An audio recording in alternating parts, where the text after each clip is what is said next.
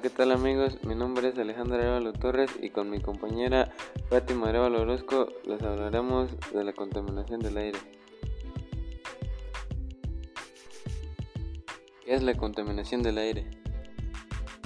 La contaminación del aire es una mezcla de partículas sólidas y gases en el aire. Las emisiones de los automóviles, los compuestos químicos de las fábricas, el polvo, el polen y las esporas de mojo pueden estar suspendidas como partículas. Cuando el ozono forma la contaminación del aire, también se denomina smog. ¿Cuáles son las causas de contaminación del aire?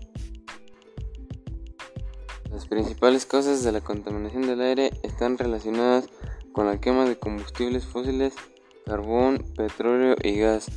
La combustión de estas materias primas se produce en los procesos o en funcionamiento de los sectores industriales y del transporte por carretera.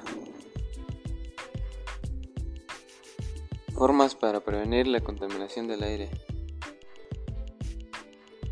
Utilizar el transporte público, compra productos locales, consume productos ecológicos, recicla, reduce el consumo de plásticos, disminuye el uso del agua y de la energía eléctrica, elige energías renovables. Dato interesante. Casi 4 millones de personas mueren prematuramente al año a causa de enfermedades relacionadas con la contaminación del aire interior, la mayoría en países en vías de desarrollo. Consejos para protegerse de la contaminación del aire. Evita el ejercicio intenso ya que incrementa la dosis de contaminantes inhalados. Evita la realización de actividades cívicas, culturales, deportivas y de recreo al aire libre. Hidrátate continuamente tomando al menos un litro y medio de agua al día.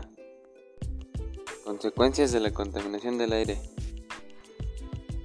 Enfermedades respiratorias, enfermedades dermatológicas, cambio climático a causa de los gases de efecto invernadero que se acumulan en la atmósfera disminución de la capa de ozono.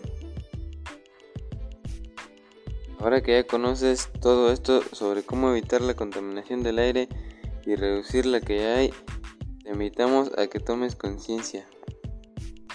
Esto fue todo, nos vemos a la próxima.